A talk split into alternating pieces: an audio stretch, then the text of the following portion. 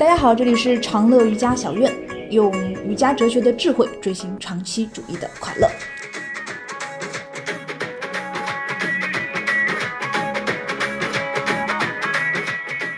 今天请到烟呢，是因为我们的听众有一个问题啊，好感动啊！虽然粉丝不多啊，但是有听众非常非常认真在听我们的节目啊。那回馈认真的唯一方式，我觉得也就是我们的认真啊。我们会听到他的问题，那他问一下我们的是，我们上一期讲了到底是抑郁情绪、抑郁状态还是抑郁症。嗯，他对这个有疑问，那我们也在反思啊。一个是我们也上次在节目的开始没有去定义这件事情，那还有个呢，我觉得可能是存在一个中西方的关于病这件事情底层逻辑的不同。对对，首先非常感谢感谢这位听众他的认真的听讲，嗯啊，那么在这里的话，我觉得也趁着这个听众的一个问题，我觉得我们可以去展开一下很多会员的一个问题，就是说，哎，瑜伽治病吗？哦，对，我也听到过这样的问题。对对对对对，因为经常我们在上课的过程中有看到遇到很多的一些真的是不少的会员，那么他比如说身体不舒服的，他做体检呢，发现有很多一些结节，我最近的话呢，感觉到就是说呃身体呢就是亚健康了，他就过来练瑜伽，希望我把小薇送过来也是这样的。对对对对，他希望能够去治病，对，就练瑜伽能治病啊。然后呢，练一段瑜伽之后呢，他检查自己练瑜伽的效果呢，就是这个病治了没有？有没有得到缓解？有没有好缓和？对，有没有治愈？其实这是一个怎么说呢？是一个需要去做一个解释，不是三言两语来解释的。因为对瑜伽来说，我首先要回答：瑜伽不是治病的。瑜伽是提高我们的精神意识，说白了就是让我们的精神去到达一个更高级的一个状态。嗯，就像上次说的，人的精神状态有不同的维度。对对对，这是瑜伽是做这个事儿的。但是的话呢，在我们的瑜伽的哲学中，包括在我们的这个阿育吠陀的这样一个印度阿育吠陀的这个经典中，也非常清晰的讲了，就是一个人的一个完美精神状态，他一定是要建立在一个健康的身体基础之上的。对，如果你还有疾病的话，连别说精神状态，连打坐都不可能。对对，坐不住。我们想象一下，你如果是胃痛，今天胃痛，你坐在这里的时候，你你感受不到那种打坐和冥想的快乐，你感受不到做体式的快乐，你会一直被这个胃痛所揪心，是集中注意力都不可能。说实话，对对。哎，老师，我想起来萨古鲁的那个例子 啊，他说，如果你身体不好的话，上帝出现在你面前，你都只有一个诉求。呃，求求你让我不要再牙疼了，不要让我再胃疼了。对对，这也其实是我们就是现代人的一个诉求。现在你比如说我们遇到不舒服，我们后面也会跟他去讲这种呃疾病啊，疾病会给我们带来一种巨大的恐惧。这种恐惧就是我们瑜伽经所提到的五种 klesha，最后一个对。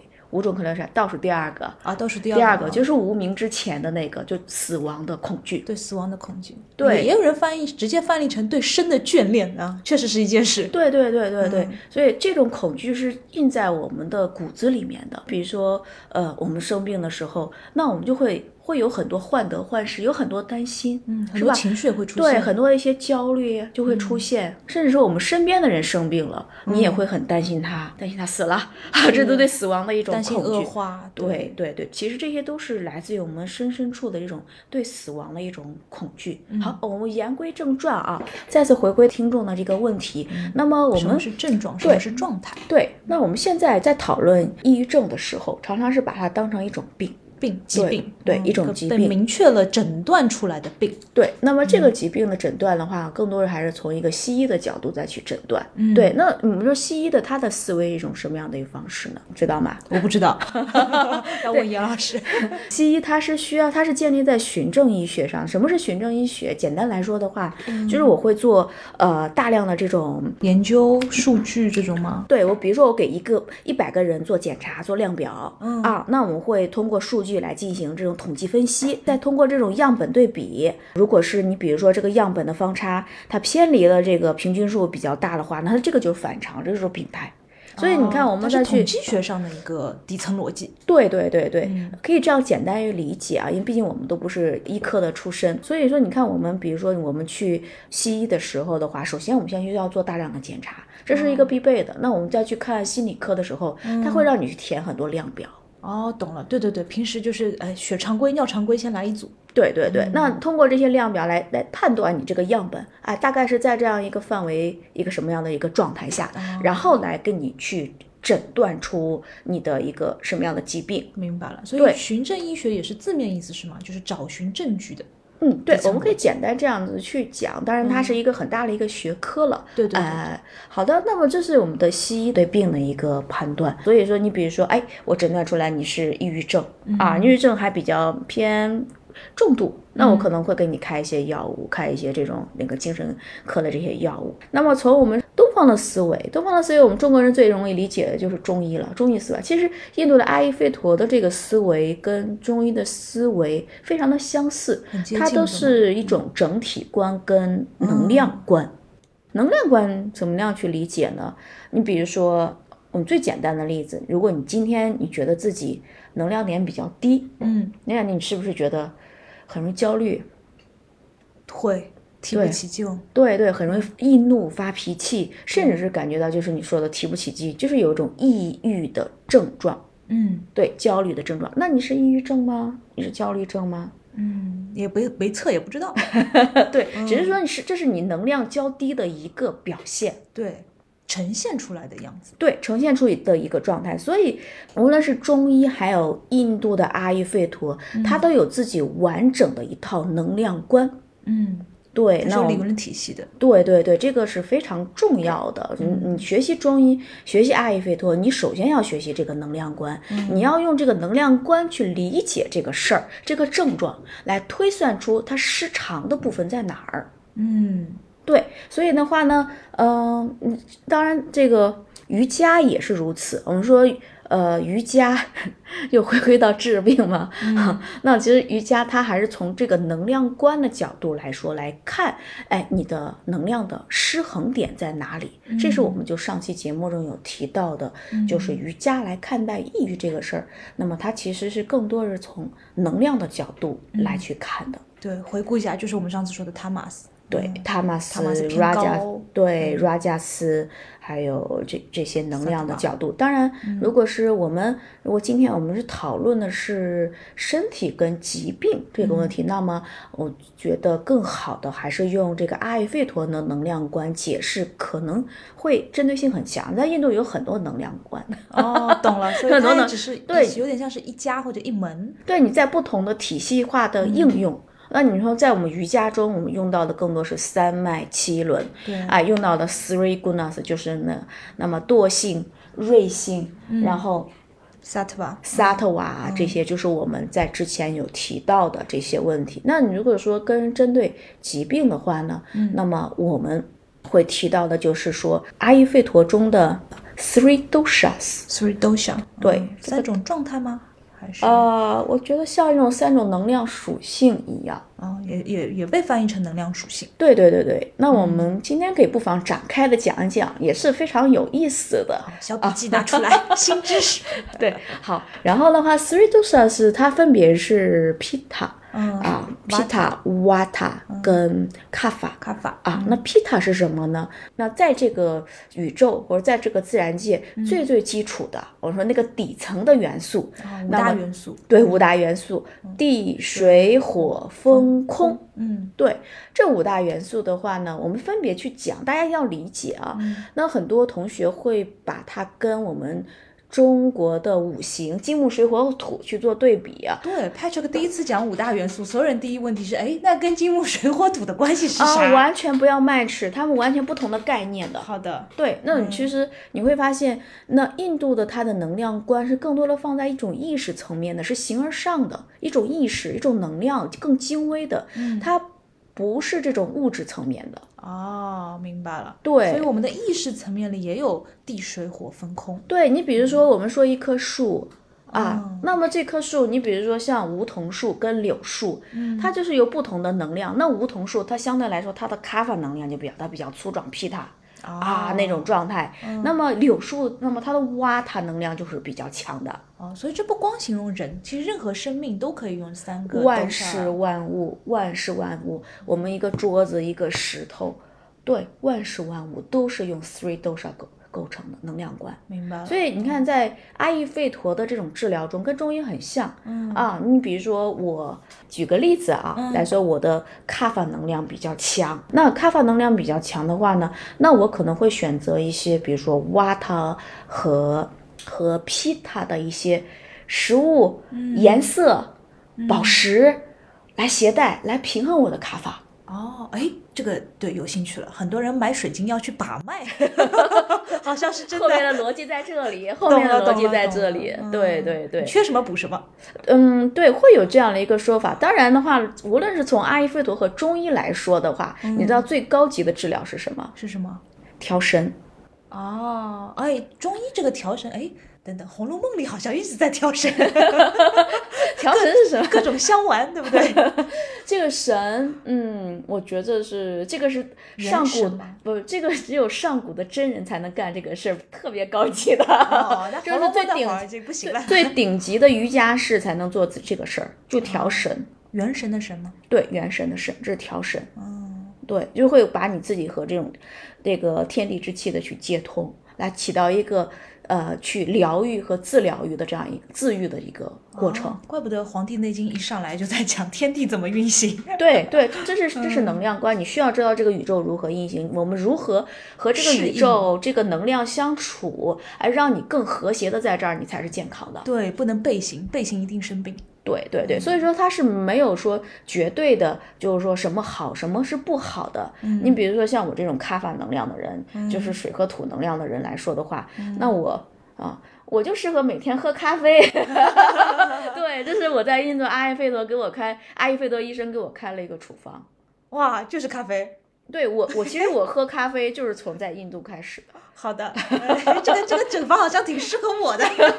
对，有，但他也不是说让你去绝对去吃素，有一些人就是要吃鲜肉的。嗯，对，有一些人就是要吃那肉，它有不同这种能量的特质。对，还是看个体。对对，其实我们摄取都是能量，就是应了那句话，You are what you eat。对。对，就是其实你是在摄取这些能量。是是。前两天我朋友还跟我开玩笑，他说 你怎么现在对吃这么小心？我说吃难道不应该是你唯一小心的事吗？对吧？这是我们摄取能量的一种很重要的一种渠道。当然，你慢慢的你的修行、你的练功升上去之后，可以不用吃了，练气就够了。对，那是能量获取的其他方式出现了，你就可以少吃一点。但是你现在吃的任何一个东西都会变成你的身体，变成你本身。嗯，对元素，所以啊，千万不要拿自己的身体当垃圾，什么都吃。对，我们回归到刚才那个主题，就是说调神。那第二个的话是调气，气息的气。嗯，哎，调这个气息的气。明白。这理解吧？Pranayama 练起来。啊，好的，好的，练起来。对对，这后面的话真的是我们可以，甚至可以戒断这种后天的这种滋养，你的食物都不需要，你就纯粹天练你的气。那就是涉及到我们身体中的这种气脉、三脉、七轮啊这些。因为我们是，呃，那在在瑜伽中，还有在那个印度的阿育吠陀医。医学中，我们身体中也是有很多的穴位和气脉，叫做 nadis。对，nadis。对，我们说三脉七轮是什么？那三脉它流动的是你的主要的经络。嗯。啊，七轮是你这些你支支脉脉，这是经络它交汇的一个中心点。像换乘站，人民广场，差不多这个。常熟路地铁站。对对对，差不多这个概念，所以它就是一个能量交互的一个聚集点。通道。对，甚至是在我们的 Tantra，就是 Tantra 密宗，密宗对 Tantra 的 Yoga 中呢，它有讲究我们身体中有多少的穴位呢？啊，它是有说是有三千五百万条纳地。万条？哦，天哪！但是你在印度的经典中，你但凡看到这些数字都是超级大的。好的，我们没有办法，就是说它具体是怎么样的。哎，所以就是说练习的时候的话呢，甚至我们说更高级一点一点，你甚至可以脱离的这种呃，只是外来后天之气，你这饮食啊，或者说甚至是。空气呀，呼吸呀，我们靠调的是你内在的这种能量，来获得一获得一种自愈，或者是获得一种这种平衡和康复的能力。啊。那只有达到这样一种平衡和康复的这种状态的话呢，那这种时候，那么你的精、你的精神状态、你的意识状态，它是实打实的在升级、在升级、在升级，然后甚至是超越。哦，所以有些词叫什么“百毒不侵”啊，嗯嗯，都是存在的。对，所以不邪。对对对对，所以我们在练习瑜伽的过程中啊，就还是比较强调这个身体的健康的。嗯，对，我们在哎上节课有讲过，那维亚萨听中提过的那种五种精神状态。嗯，啊，前面一个第一个呢叫做呃，可是贝塔吗？对，可是贝塔，可是它就代表的是一种就是有点躁动的一种状态，躁动的状态。还有第二种就是那个。塔马斯主导的，对，是穆德哈，穆德哈的代表的一种，反正是一种比较低迷的、沉的，有点接近抑郁症。对对对对，就是比较比较低这种比较很极端的这种状态。那么在维亚萨的他的论述中说，是这两种状态。根本就没有能力去练瑜伽，嗯，还没有达到正常，就是普通人的精神状态的水平。对对对，所以的话呢，我们就是这种情况下的话，就你需要先治病，嗯，就是因为你已经在这两种状态下的话，我们已经失去了一种什么呢？你的自愈能力。懂了，至于就是把自己拉回来的能力。明白，嗯，对。那这种情况下的话呢，我们必须借助外力，既必须要借助外力。对对对，随便中西医你选择，那只是方法的不同。对对对，那如果是那可能是在西医的论证中说，这两种状态就属于重度的抑郁或重度的躁狂或者双向等等等等。哎，那么我想在在瑜伽中，我们上上次的这个播客中，我们调的可能还是说是在一个还有自愈力的这种状态下，那么我们能做点什么？啊，你自己还能为自己做点事情的时候，我们尽量去做点什么。那同时，其实我们也一直在跟我们的就是会员，在给身边的朋友讲，就是我们去了解这些知识的目的。就像我们去了解中医是干嘛，治胃病，预防为主。我们是当你的这些症状，你比如你的那个能量，Rajas 能量或者 Tamas 能量比较低的时候，你第一眼你就知道认知认识到它了，就很快就把自己拉回来。对，治胃病这个词也很好，未来的未，未发生的未。对对对，那在疾病发生前，这不是更好吗？是的，对，就不要让它恶化到那样一个程度，这个是。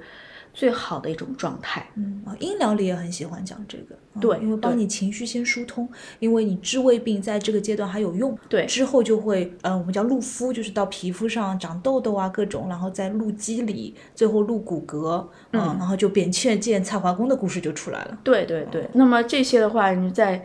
那么可能在西医的眼中呢，这个就是叫做自然疗法，对吧？也是好消息啦，自然疗法也是能进医保的。好的，好，希望这样的回答不知道能不能满足到这位听众的疑惑。呃，一句话总结就是，确实我们大部分在节目里提到的还是抑郁状态、抑郁情绪，是一个你失衡，但是还有主动能力去调整回来的时候。嗯啊，那到了抑郁症，这个真的被定义成病的状态，那呃，有点像是五五个精神状态。的前两个，嗯啊，那也像是说，嗯，已经失去了自己调节的能力，必须靠外力。对对，这种情况下，我觉得该吃药的吃药，该去这个借助外力都借借助外力要做的，无论是他自己，可能他自己都做不了，就靠他身边的人要需要帮一把的。是的，然后无论中医、西医、东方、西方，嗯，大家还是要尊重医学啊，尊重别人的帮助，及时的嗯寻求帮助。对对对，这个很重要。好。那我们回归到今天要讲阿育吠陀了，好新知识。好，那阿育吠陀之后，我们但很有趣，我觉得所有这些知识会更多的是让我们就获得一种。呃，对世界的一种认识观，对我们去获得一种，你以为哎换种思维去看待世界，就换像像我们换一个维度去看这个世界的时候，就很有趣。好，那么埃菲德中我们说地水火风空，嗯，地是一种，地是一种，你想想大地就是一种坚固、踏实、踏实、嗯稳定，然后安全感，哦，而且包容一切。哇，我记得是宗煞吧？他讲过一个例子，他说你把咖啡洒在地上，嗯，大地是不会跟你生气的。嗯，对，包容包容力，就所有具有这种特质的、这种品质的，嗯，就是地元素。哦，对对对，哦，包括在巴厘岛很多，包括连一个教非洲舞的老师，在最后的时候，我们唱了个 mantra，他说。Let's thank you Earth 妈妈，嗯，我都快哭了那会儿。对对，因为是它是这个世界中，不是这个就在我们这个星球中，就是地元素，它是最具有这种包容力、承载力，甚至是这种疗愈力的。确实像母亲，母亲的一种妈妈。对对对，这是这是地元素。接下来的话呢，水。好，水的话呢，水元素是代表一种什么呢？流动的。流动的，清吗？跟对，净化跟净化有关系的，没错。净化冲破一切，对，流动的。然后它是有方向的，有方向的，非常有韧性的。对，它也势能是非常大的。对，然后呢，它不但有这种净化的作用，它还有滋养的作用，孕育生命。对，它会把这种能量，你比如说我们身体中的血液循环，嗯，它会把这种能量去。携带到各个区域，用水去滋养土地，嗯，哎，去滋养这些种子呀、植物啊等等等，它具有滋养的作用，嗯，对，所以生命的能量，对，那比如说我们就喝汤药啊，就常常为什么你会发现所有这种治病的都是这种汤汤水水的，会比较那个什么，对，哎，就会在水中会融入，对，人体百分之七十也都是水，也是事实，对对对，那么这是。大概的一个水元素的一个特质，然后接下来的话呢，火。火火是代表着一种，想象一下，就那个感觉，嗯，转变的力量，转变的力量，还有破坏的力量，破坏，对，这个火元素这是在所有元素中，它是最多样化的，它可好可坏。对它转化力量非常强，对所有的钢会淬呃铁会淬成钢，嗯，一定要靠火，所以它是转变性质的一种能量。对，所以你看，你如果是用一个文火，那你就可以去烧饭煲汤，嗯，你要用一个烈火，那就可以火灾，毁 掉很多东西。对，就摧毁的这种力量。同时，fire 还就是火能量，它还代表着一种光明，光明热是。热的属性，所以那么我们说皮塔型的人就是火能量比较强的，他在人群中他永远是那个令人瞩目的人。我算吗？风风火火。你看，就是 leader，但凡一个团队中的 leader，多少肯定是有火元火元素，没有火元素，嗯，成不了 leader 的。明白了。对他 hold 不住的，他要打仗的。对，他是亮，他永远是这最，并且他会那种潜意识的是要吸引大家的目光过去。就很有意思，这是火元素。嗯，tapas 也很多时候被翻译成火。对，呃，那个我们会将来那个另外的一层含义啊，另外的一层含义。对的，哎，先预告。好的，好的。好，第四个风，风，风，那么就是它是代表了一种来来往往，这种信息的交递啊，媒介，媒介，媒介信息交递。然后不同于水，它没方向性，它发散的，四面八方都可以，它自由。对，然后呢，他聚散很快，这个人群中特别给人带来快乐的人，啊啊，就像小朋友一样，就是开心果，开心果，对对对对对，绝对不会带来负担，因为他轻盈，对对，因为他的情绪也是来得快去也快，相对不稳定。对对对，哎，那他会是你会发现，他就是那种信息的传递，你总是能从那儿听到很多八卦。热风元素，当然我们每个人都有地水火风空的这五种元素啊，但是相对来说，我们说如果比例比较高啊，你会发现他会有这种特质在这，这是天生的。对，性格里有一些共性。对对对，挺有意思的，是的。然后我们讲最后一个的话是空空空元素是什么呢？这个不是万物皆空的空吧？我记得我曾经问过我们的老师，因为这个空是最难理解的。对，它这个用的是 air，它的翻译就是就是前面是 earth、water、fire、wind，最后它用的是 air，空气的空。哦，我的老师给我解释的是一个 space，空间。空间，对，就是这样一个啊。那这个空间的话，哎，就这么一说，我要回去翻翻课件了，搞不好也是 space。对对对，它是。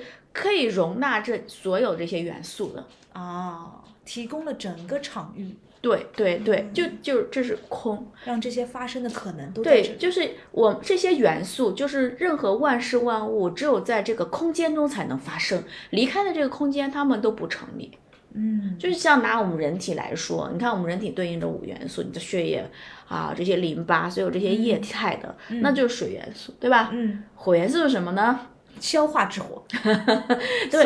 可以可以可以。还有就是我们所说的那种，那么总是有一个推动的力量，你的心脏蹦蹦蹦蹦，哦对，那种推动的那种力量。对还有你身体的温度，啊，对对对，是吧热度肯定是火温度的，温对对，这些火，那这些都是火元素的力量。那哦，对，然后水他们说就是年纪越来越大，老人为什么开始怕冷？嗯我外婆在这个季节都是穿长袖的外套，对对，它的火元素越来越弱。对对，可以从这样一个理解，中医上也有。那么还有那比如说风，风元素的话是代表的什么呢？风元素也是代表的我们身体中，那我们看打嗝儿，肯定都有气的，对是不是？对对对哎，那它是在我们的身体中不断的流动，但是在人体中，它会格外是存留在哪里，你知道吗？存留在你的大脑神经，哦，对你信息的传递是风元素主导的。哦，所以你是风元素的人，瓦特人嗯特别聪明，创造力。创造力、灵感特别强的。哎，我们我们行业应该有很多这样的人，对。创意很好，对，他会有很多的灵感，思维很快，，对，接受信息也快，投射出去也很快，嗯，这是风元素的。明白，想象力也很大，但是缺点你知道是什么？不稳定，缺点他很容易焦虑，对，因为他稳定性不好，是对他很容易就涣散了。后，对对他会，你会发现他精神很容易就疲劳了对，啊。还有风元素很容易去储存在哪里？我们的关节腔中。所以，因此你比如说季节交替的时候，你关节为什么先痛？因为风元素。明白了，先感知到。对对对，这是因为风元素所作用的。突然想起来，春江水暖鸭先知，啊，关节先知啊，对，所以那瓦塔型的人，但凡是瓦塔主导的人，就是风元素的人，那么他关节通常不是那么的好的。你观察好了，哦，明白。对，他会比别人更容易感觉到关节的不适感。所以他可能觉得是风湿啊什么，当当然这也对啊，就嗯从另一个医学的角度去讲，那从阿育吠陀的角度来讲，它就是风元素太多。对，就是风能量，它容易积多，特别是在这种季节交替的时候，特别是它受寒的时候。明白。对对对，特那并别敏感对，并且瓦塔型的人还有一个特点、是伴随着他身体会，呃，不说所有的人，但是会有这种消瘦的倾向，啊、就是偏天生就瘦，对那种吃不胖的，吃不吃不胖的，好羡慕哦。哎，老师，我们先把这个对应一下。啊皮塔跟五元素的对应是火和呃空，火和空啊，所以它是两两两两对应。嗯，明白。瓦塔瓦塔是是风和空，最后的是卡法，卡帕是水和土，水和土啊。对上次你还开了个玩笑，就是泥，对对不对？对，那么就是卡法型的人的话，我们就想象他永远是能能原地就在原地，能不动就不动。哦对，你会发现他宅，对宅，然后嗯也相对来说比较慢，但是他是最 nice 的。哎，菜菜，对他说我为什么老 Q 他？我有一个朋友，对，说的就是他，这次点名了。对，然后他永远就是让你是可值得信任的。对，非常非常对，当你在外面，你感觉到你很不安、很彷徨、焦虑的时候，你头脑中想就想这个人，对，嗯，他会感觉你他内核稳定，对嗯，他的安全感、他的踏实感就在那儿，对。但卡法人的话的话呢，相对内向也对，所以也会，嗯，怎么说呢？就你会发现相对来说是比较 nice 的，嗯对。然后卡法型的人的话呢，那缺点的话呢，你就说卡法病，我们在阿育吠陀中就瓦塔病，就是皮塔病或卡法病啊。那么这个病呢，是因为这些能量居多了，偏激了。嗯那我们刚才讲的就是说，那么三种特质的人，是因为那么他体质中，那么这个阿育吠陀有专门的胚胎学，就是我们的这个三种体质是天生的。嗯对，那你天生的话，你可能你比如说你会更容易，比如季节交替，哎，我关节不痛，你关节痛，因为你挖大型的人，你可能关节就会痛，你会在同样的外界条件下，你会更容易倾向于这种能量积多而带来一些病症，嗯，啊，这个是病的概念。这个跟 DNA 的说法有点像的。对嗯对对就是先天加后天的环境造成的。那先天里可能这些东西已经注入在你的嗯生命里了。嗯，那你说瓦塔型的人，我刚才讲了，那么他可能更容易出现的问题是在这种神经系统和关节系统。嗯啊，他也会出现肠胃系统，但是他的肠胃的问题会常常出现肠道，肠道多气，咕噜咕噜响。哦，所以这是瓦塔能量。明白了。对，那么都是风的元素的问题。风元素的，就我们想象一下这些能量的特质，再结合这种，哎，它出现的这种症状，这是匹配的。嗯，对，用这种方式理解，就这是能量观。那批判型的人呢？P 态型的人火源火和空，容易消化系统不好吗？对，胃火过多。啊，对，胃火过多。嗯，哎，但他消化系统又很好，因为他 fire 很强，它可以消化很多东西，它更有消化力。但是它会常常，它这个消化系统问题会出现在胃。对，嗯，然后呢，另外的话呢，P 态的型的人，他很很容易出现皮肤类的问题。果然是我，对他就比如说会出现这种皮肤类的更容易过敏，哦，对，非常敏感，哎，血压类的问题，嗯，是皮塔型的人，好，那我们说卡法型的人，嗯，水元素水和土，对，水土元素的人最容易就是说代谢的慢，循环的慢，明白，转不起来。转不起来，所以我们通过这种能量观，我们去理解自己。你大概是一个状态，你不需要去，有时候其实也不用去看医生。你对自己，你大概做一个简单评估。那我们就是说，你在我们的如何去维系一个日常生活的一个健康，就是一种平衡。明白？对，你挖他型的人，那我们就不建议你去再吃一些生冷的沙拉，就不太适合，果汁就不太适合你的。哦，你可能就会要吃一些，比如说汤汤水水滋补的一些。啊，这样的话，特别是当你感觉特别焦虑，在感觉到不安的时候，那这种情况下，你就不要再让自己再吃沙拉了，这会更加剧你的这个瓦特能量。对他应该也多吃点碳水吧，对，土的元素，没错，明白了。对，甜食就适合瓦塔的。那我们说皮塔能量，皮塔的人。火特别高，嗯，他可以喝水。是不是？他可能会需要一些凉一些的，他就不太适合再吃一些辣椒啊、刺激性的。对，火锅少吃点。对他已经其实很活跃，他就不需要再去刺激，其实他更需要去做一些 meditation。嗯。但你往往会发现，皮塔人很喜欢练阿斯汤嘎。对呀。对 对，因为他会觉得被被引燃了，你看两两就是说会被引燃，会点燃他那种特质。哎呀，一条条都合得上了。但但其实 P P P 态型的人是更需要去做 meditation，需要平衡。嗯，英语家也多做一做吧。好的，知道了收到。然后呢，呃，卡巴型的人啊，卡巴型的人你会发现。他往往会选择去做阴瑜伽，对，但他其实应该要流动起来，对他需要去选择一去做一些晒太阳啊，甚至户外运动，对一些有氧运动啊，像一些阿斯汤加的这种练习啊，flow 的练习啊，他才丢出去。然后呢，就是，但他的饮食中也是如此，饮食他第一是不能吃生冷的，对，冷的，然后另外的话呢，不太，呃，不要再吃这种奶制品，汤汤水水甜的。就要减少了，因为它会加剧你这个部分。明白。对，因为当一个人你如果是这个能量过激的时候，啊，通常会产生一种内耗，这种内耗就会让你的能量点变低。你能量点变低，你对自己的 control 那种自律性就会降低。懂了。我们就会真的是越来越恶化，我们会选择那种怎么舒服怎么来，但是其实不一定是对你好。